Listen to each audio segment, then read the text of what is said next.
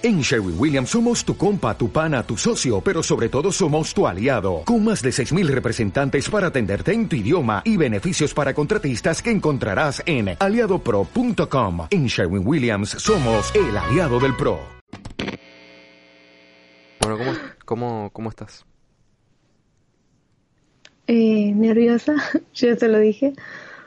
Em, no sé, es la primera vez que hago algo así, entonces como no sé, raro, en parte, porque estuve ahí a escuchar mi voz y digo, uy, no, qué voz de mierda. Pero creo que eso, eso pasa con todo el mundo. Creo que con todo el mundo pasa eso de que no, no quiero escuchar mi voz. Porque eventualmente uno piensa que su voz es un asco, pero bueno, es lo que hay, ¿viste? Es lo que nos tocó. Claramente. Bueno, eh, ¿Qué te encontrás? ¿Tu vida bien? ¿Todo tranquilo? Eh, sí, tranquilo. Estoy como en un momento de mi vida con esta cuarentena. Mm, eh, no sé, de, descubrirme un poco más. Creo que la mayoría está haciendo eso, pero es como que yo me lo estoy tomando muy en serio. Igual. no sé, buscando cosas para hacer. Igual yo pienso que esta, esta conversación ya la tuve con alguien. Eh, yo pienso que todos, absolutamente todos, eh, sean o no creativos o, no sean personas que se quieran conectar con uno mismo todo el tiempo. Creo que todo el mundo de por sí teniendo esta posibilidad, que es una posibilidad de mierda, siendo honestos, pero a lo que veo es que teniendo esta posibilidad de poder estar, no sé, en tu casa, pensar y reflexionar, es como que al final todos se conectan con uno mismo. Es algo que, que uno creo que hace automáticamente cuando no tiene nada que hacer. Sí, sí, obvio. Pero también pasa esto que digamos que es como que la gente está tan mecanizada, obviamente, como decís, que se puso ese momento y se paró todo y es como, bueno, si ahora no tenés tiempo para, para vos, no, no lo tenés, obviamente metemos excusas con todo, ¿no? Eh, para dedicarnos un tiempo a nosotros porque estamos tan metidos en la vida de otros que no tenemos otra cosa que hacer. Igual es puramente cosa del ser humano porque siempre vivimos rodeados de gente y es como lo más normal, ¿no? Pero, no sé, es como que eh, supongo que el tiempo que está todo es como te da mucho más que lo normalmente pensás. a mí en particular me pasó eso. Sí, es que también va mucho, depende mucho de la persona. Eh, como te digo, por ahí capaz que alguien que no sé, que no, no es, no, no se relaciona mucho con las personas, o sí, pero no, no tanto, eh, eventualmente va a aprovechar este tiempo para, para descubrirse con uno mismo. Al fin y al cabo te estás relacionando con una persona y sos vos misma. Eh, te vas conociendo vos mismo. Nada, es lo que creo que, como te digo, todos están pasando por ese momento últimamente. Y no solo gente, no te digo solo gente que está desarrollándose, es decir, eh, gente que está creciendo, gente que está en la escuela, está empezando la facu, no, hasta te diría gente que está teniendo un laburo, que está tiene su casa, tiene su pareja, tiene su familia, etcétera, creo que hasta ese tipo de personas se está descubriendo a sí mismo. No, sí, obvio. Igual es como que es natural del hombre también esta idea de querer descubrirse, porque constantemente pasamos toda la vida tratando de, de, de conocernos, porque somos seres que, que nacemos, venimos, o sea, la mayoría puede pensar que venimos con un propósito o no, o que somos pasajeros dentro, dentro de un laxo de vida y es como constantemente vas a hacer cosas para, para descubrirte, para saber quién sos, qué haces, por qué haces esto, y no, es como... Pero vos crees que la persona en general, para descubrirse a sí mismo, tiene que, por así decirlo, forzarse o lo va haciendo inconscientemente? No, es algo natural, digamos. Es algo natural del ser humano, porque o sea, todos tenemos cuerpo, mente y alma y es como O sea, hay, hay algo ahí que, que, que, digamos, es como... Es ese algo que todos tenemos que nos hace ser quien somos. Y es eso lo que generalmente la mayoría desconoce de sí mismo. No es como si hubiera otra persona dentro tuyo. Sos vos mismo siempre. Pero es, es, es eso que te, que te mecaniza ser vos. Sea, vos sos Matías. Y vos sabés que sos Matías. Pero hay algo que te define como Matías. Es lo mismo que a mí me pasa con Anabela. O sea, yo soy Anabela, me defino como Anabela, pero toda mi vida voy a querer saber quién es Anabela. No sé si se entiende. Sí, no, es como es una es como una típica de que tengo un espejo enfrente mío y quiero saber qué es lo que estoy viendo. O sea, quiero saber cómo se comporta esta persona estando sola, cómo se comporta estando con alguien, qué gustos tiene, cómo, qué, qué, cómo se desarrolla, entre otras cosas. Pero sí, se entiende. Sí, digamos, es como que es eso que todos tenemos, digamos, que constantemente queremos conocernos, saber quiénes somos, qué hacemos, a dónde vamos. O sea, son creo que las preguntas típicas que uno se hace en su vida, ¿no? Pero hay un momento como que te sentís que, que te desconoces por completo cuando empezás a asociarte con otros y empezás a formar vínculos y, y te relacionas con otros, es como que en parte adoptás cosas de otros que te terminás como con Sí, sí Igual es em, como, como uno dice que no terminas de conocer a una persona.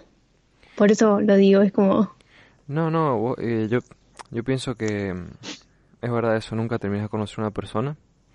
Eh, probablemente sí la terminas de conocer luego de haber sido, haberte relacionado con ella hace 5 o 6 años, ponele. Pero, mm, pero es verdad eso de que nunca terminas de conocer a una persona y hasta pienso que uno no termina de conocerse a sí mismo. Al final. Por eso, o sea, digamos, somos personas, entonces como esa frase también aplica para nosotros. Igual lo de conocer a otra persona es como, a ver, vos podés conocer su rutina, sus hábitos, sus conductas, podés creer conocer, pero hay parte de esa persona que nunca vas a conocer, que es lo que la hace ser esa persona. Yo por ahí cuando digo que conozco a una persona y no sé si afirmar si conozco realmente a una persona, uno puede conocer cosas que normalmente si le pones más atención es como decir, no sé, yo sé que esa persona va a reaccionar así. Bueno, sí, pero no sabes realmente si va a reaccionar así o, o no, digamos, es como, es esa intriga que te genera conocer a esa persona. Sí, igual de todas maneras, uno en general creo que la persona es una caja de sorpresa. Es como una caja de Pandora que nunca se va a terminar de investigar. Sí, obvio, tal cual. Pero también eso pasa en nosotros, digamos, somos una persona, nos conocemos, pero nunca, digamos, como que nunca nos vamos a terminar de conocer. Uno, una de la, la idea que estaba diciendo recién, la de... mm, Ay, ¿cuál era? Ya me olvidé. Eh, no, para. Ah, sí, que nosotros vamos eh, adaptando mm, cosas del- de la gente que nos rodeamos. Eso es verdad. Eh, es más, em, y una vez en sociología, la materia que tuve el año pasado en la escuela.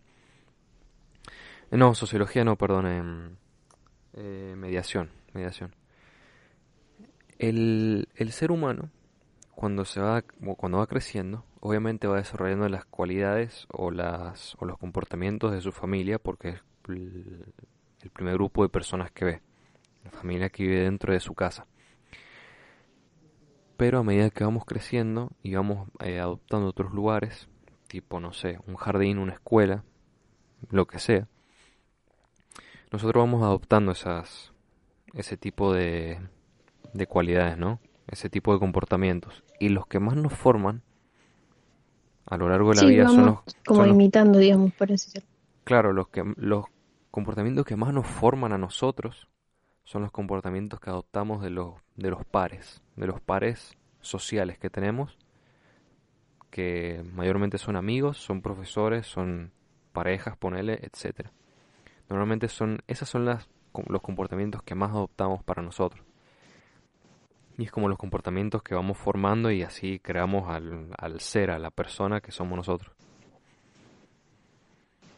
Siento una clase de psicología. ¿Qué? psicología, sociología, un poco de todo, y filosofía. sí.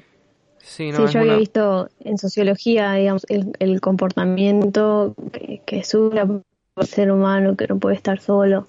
Y pasa, hay un montón de casos, digamos, de, de, niños que se han criado en, en otros lugares como una selva, como en otros lugares que no un ambiente humano que adoptan completamente eh, la forma de vivir, se, se adapta como eh, por el medio que te rodea, digamos.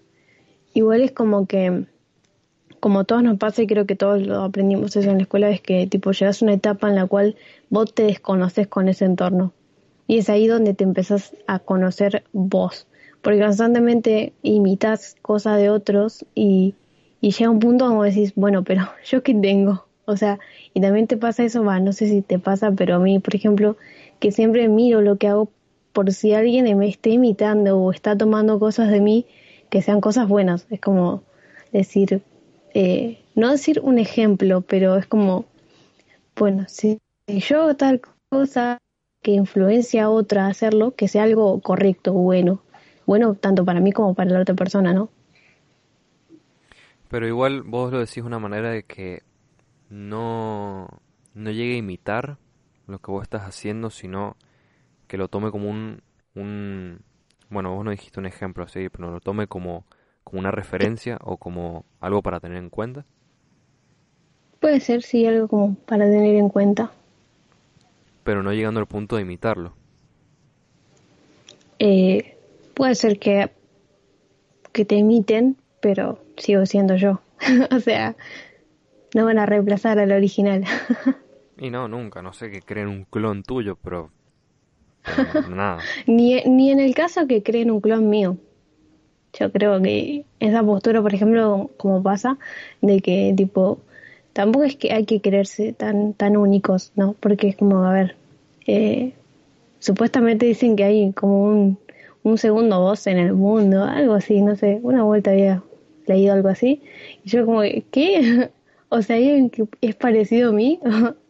bueno, pero o sea... yo, también escuché esa teoría de que hay un, un doble nuestro, o como se conoce originalmente, algo que se llama doppelganger, eh, que es básicamente eso, un doble. Pero lo dicen de una manera de que capaz que es igual a vos físicamente nada más. Es como si fuera un, ah. gemelo tuyo. No, no, es como por ejemplo, a ver, yo te conozco a vos, Anabela. Sé cómo te comportas, sé cuáles son tus actitudes, etcétera.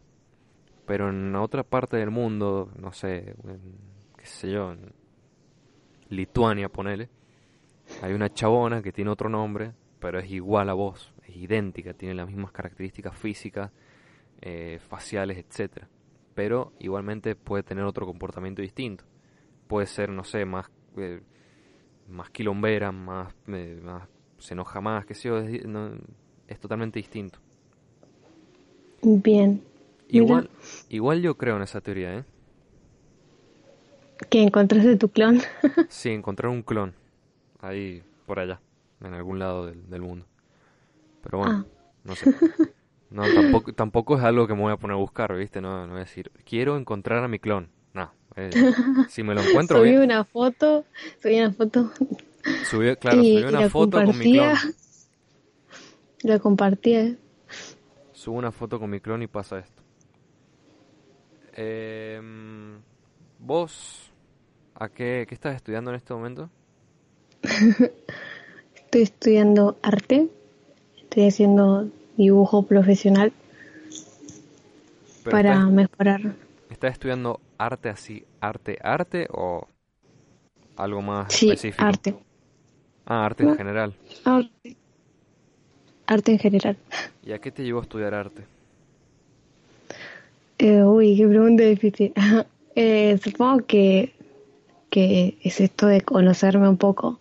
Y también, em, no sé, creo que me atrapó esa idea de, de encontrar un lugar donde me sentía completa, donde me siento completa. Y es como, em, no sé, me, ayudó mucho a superar un montón de cosas, fue como mi escape, por ahí sigue diciéndolo, eh, y es eso que tengo yo con, con la pintura, con los dibujos, con todo, que es donde, no sé, dejo todo ahí, supongo. Y eso es lo que me lleva a querer mejorarlo, porque eh, es como un aprendizaje, digamos, como todo lo que se aprende, uno llega a un punto donde dice, bueno, hasta acá llegué, pero quiero saber más, quiero, quiero hacer más, quiero hacer otra cosa. Entonces esa curiosidad y esa pasión que le pongo que, que, que me gusta lo que hago, entonces por eso lo hago. sí, no, es como vos estás diciendo, te descubrís, te descubrís a vos misma. Y hablando con el tema de la curiosidad, creo que la, la curiosidad es lo que nunca muere. Porque eh, creo que gente, inclusive mayor, eh, todavía tiene ganas de aprender, todavía tiene ganas de saber más de todo. Eh, una de las curiosidades es una de las cosas que nunca van a morir porque siempre uno va a querer aprender más y más y más y más. Capaz que hay personas que dicen, bueno, ya está, eh, terminé de estudiar, ahora tengo mi trabajo, listo, ya está, ¿qué más quiero? Pero por ahí no, yo creo que normalmente una persona en general siempre tiene ganas de aprender más y más y más y como nunca parar. Es que todos los días aprendemos algo.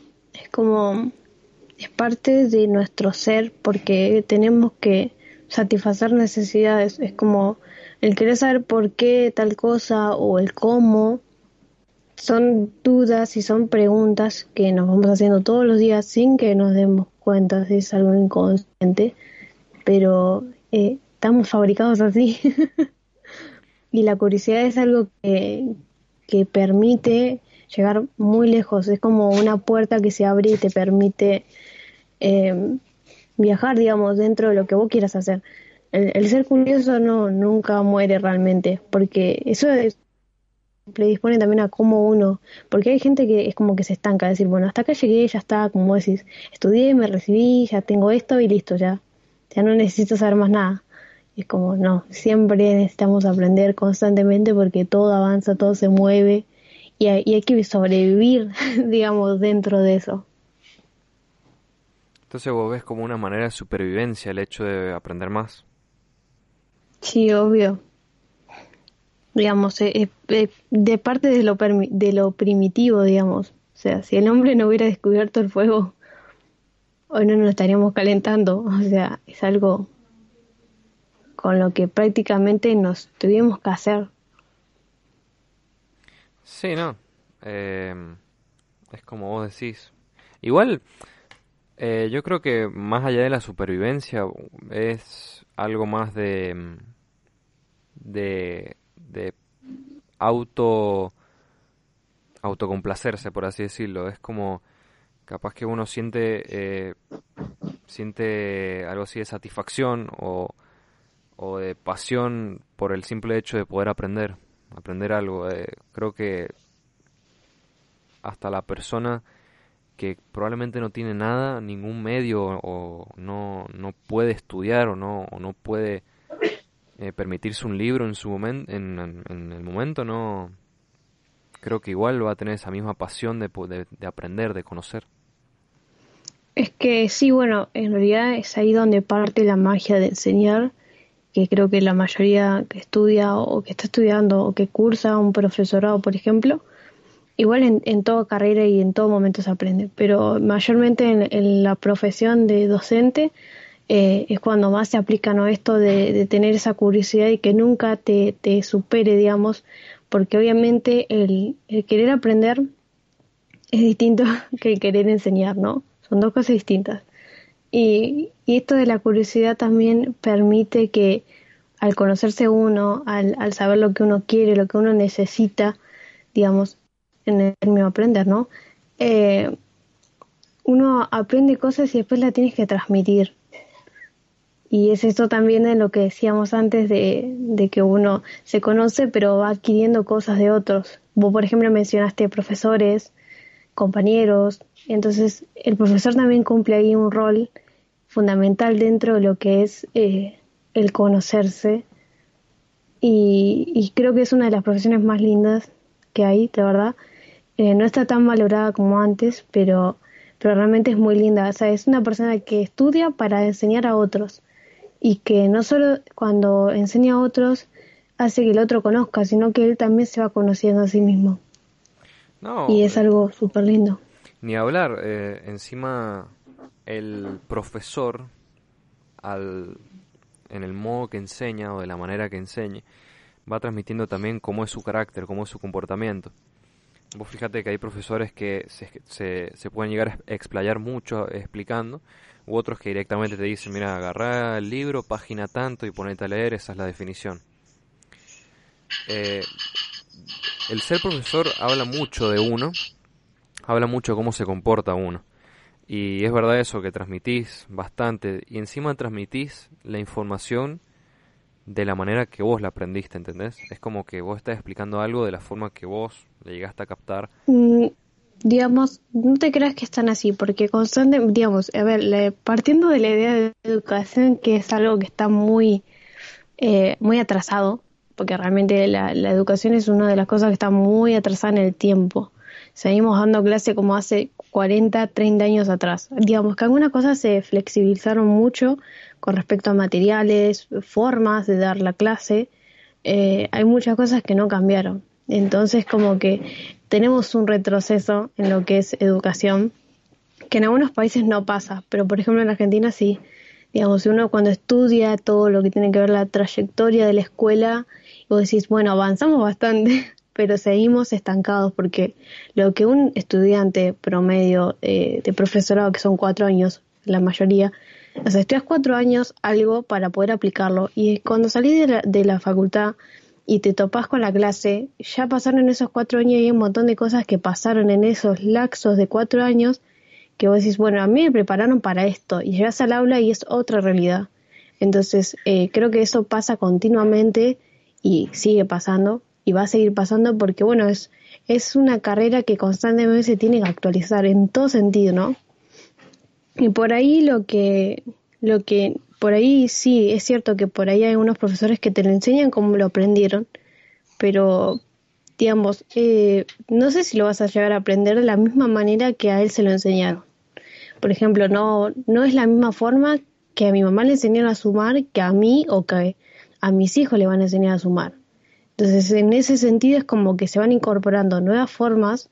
¿Por qué? Porque tratás de llegar a todo un salón y cada uno es un ser diferente que va a entender la, la clase de una forma, su tiempo y todo eso lo tenés que tener en cuenta siempre eh, porque es lo que te permite generar nuevos, eh, nuevas formas de, de, transmitir un contenido.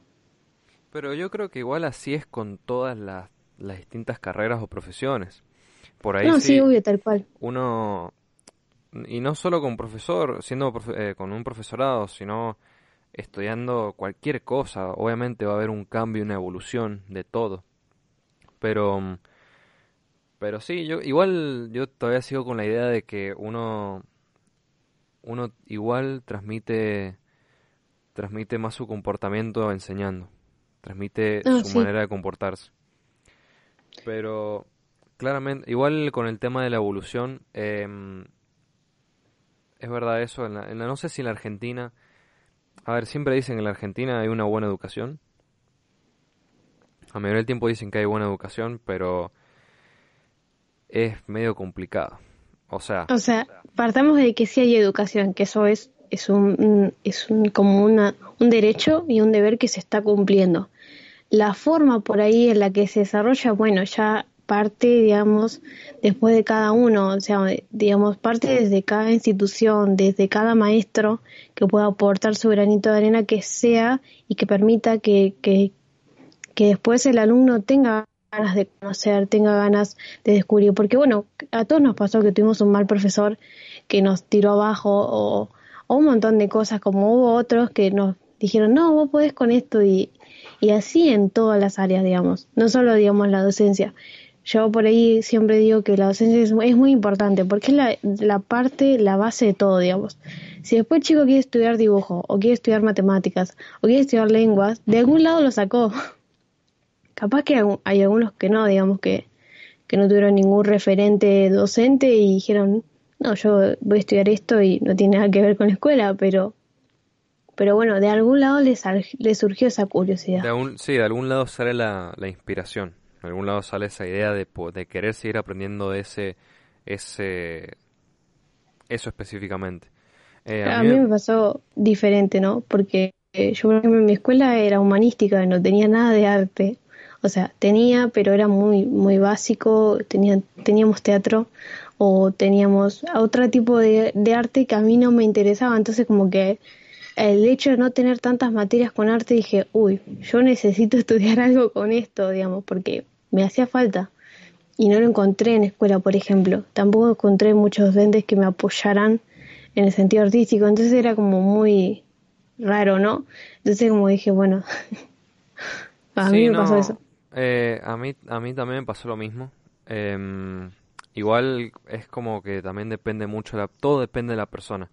Eh, vos, por ejemplo, ya tenías desde, desde una etapa muy chica de tu vida, ya tenías la idea de, seguir algo de arte, por lo que entiendo.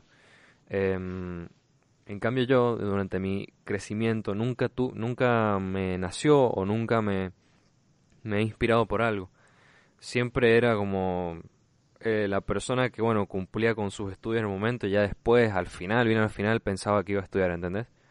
Em, de todas maneras, a mí me pasó que yo durante la secundaria, a partir, no sé, no sé si de primero o de segundo año, pero por ahí, em, a partir de uno de esos años al terminar la secundaria yo tuve una profesora que la tuve mucho tiempo y siempre con distintas materias.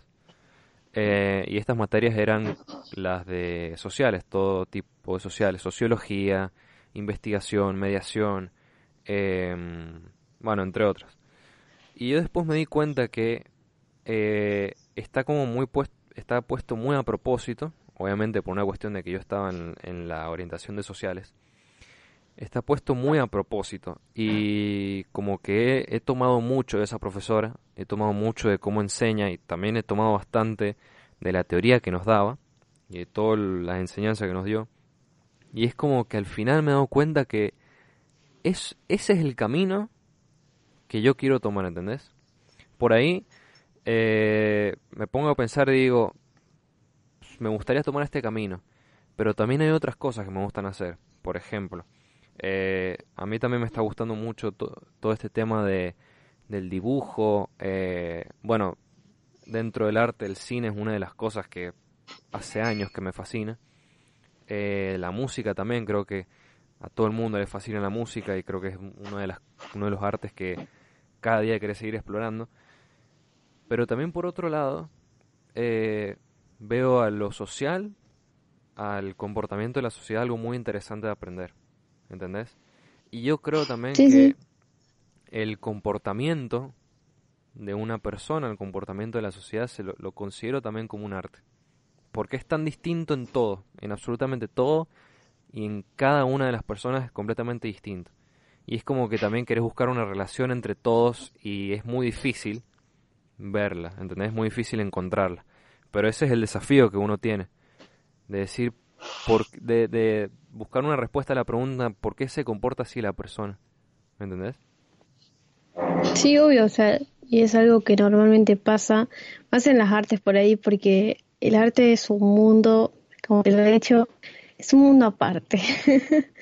Una persona que lo hace, que lo crea, porque el artista es un creador de todo tipo de cosas. Eh, y como hay muchas artes y cada vez se agranda más el círculo, es como que todos somos arte, la sociedad es arte, la forma de expresarnos, de vivir eh, es arte, porque hay un montón de formas de sociedad, hay un montón de personas y cada una la, la, es como una composición, digamos, que tiene diferentes componentes, tiene diferentes técnicas, tiene diferentes pinceles, eh, pinturas y todo eso forma una gran obra de arte que es la sociedad. Eh, pero bueno, o sea, es parte misma de, de, la vida y es como decir que por ahí hay esas, tenés muchas, te cruzas muchas personas en tu vida que, que son como una inspiración, decir, esto me interesa, esto, esto me gusta. Por ahí es mi camino. Y como decía, hay otras cosas que me gustan. Sí, siempre va a haber algo nuevo que te guste o que digas, esto no me gusta hasta que lo terminas de conocer o decís, bueno, y también eso, en saber qué es lo que no te gusta, es parte de conocerte, decir, bueno, yo sé que, por ejemplo, a mí lo que es eh, trabajar con masas, técnicas con masas, no me gusta. eh, y entonces como que, pero igual, siempre trato de incorporar, ¿no? Eh, yo creo que en lo que es arte siempre tenés un montón de cosas para ver, para inspirarte, para tomar, digo, bueno, de esto quiero tal cosa. Por ejemplo, los otros días, eh, bueno, a mí no me gusta, como te decía, no me gusta mucho la idea de, de, las masas y eso, y como dije, bueno, a ver, ¿qué puedo hacer como para decir, bueno, tengo que encontrar algo que me guste en eso?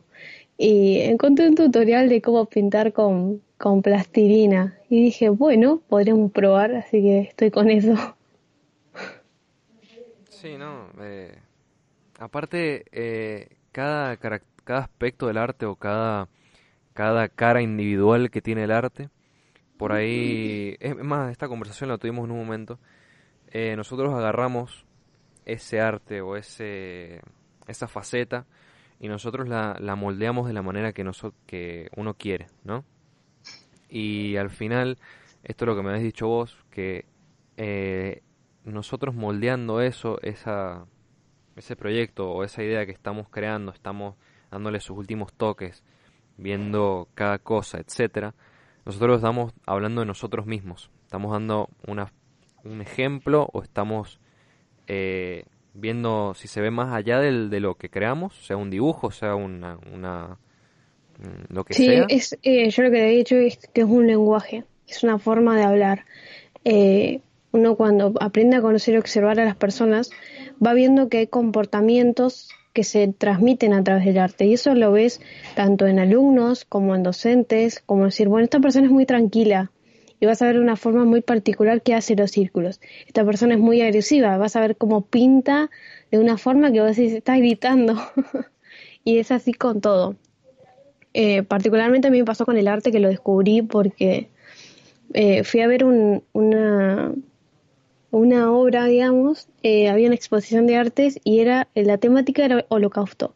A mí me encanta todo lo que tenga que ver con el holocausto y dije, bueno, ¿por qué no? Y cuando entré a la sala y vi las obras y dije, realmente esta persona pareciera que lo hubiera vivido en carne propia todo el holocausto. Y no, realmente la persona solamente tomó y se basó en historias que les conmovieron tanto que se sintió tanto su tristeza y, también esto también tiene que ver mucho con empatía, eh, cómo se sentían esas personas y él lo pudo transmitir de una forma que vos decís, esta persona estuvo ahí y no, o sea, y eso eh, también es como una cosa muy interesante que tiene el arte, que es a mí también una cosa que me llama mucho la atención.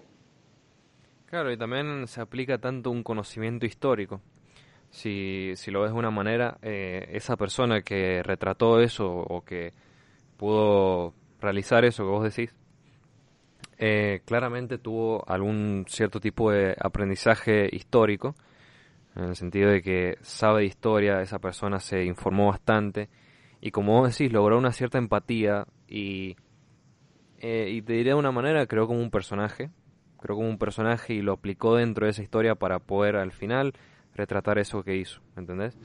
Como... Sí, sí. Hay, eh, hay muchas cosas que hay que tener en cuenta para poder eh, eh, hacerlo, ¿no? O si no, tampoco tanto, porque por ahí uno directamente puede hablar o puede mm, proyectarse desde el corazón, ¿me entendés? Desde un de una inspiración que te nace dentro y ahí es como que te, te dejas llevar. eso es como Sí, sí, es el proceso creativo, que se habla mucho sobre esto.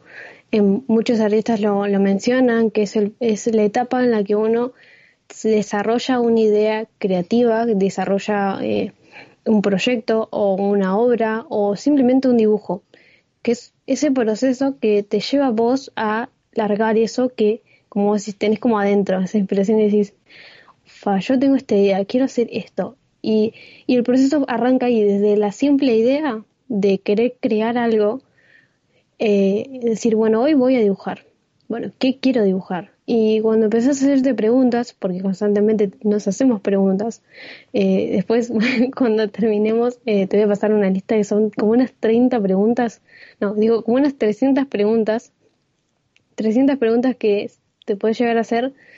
Bueno, mira, de, 30, de 30 a 300 ya es otro... 300, eh, no, no, no, son es un salto muy alto.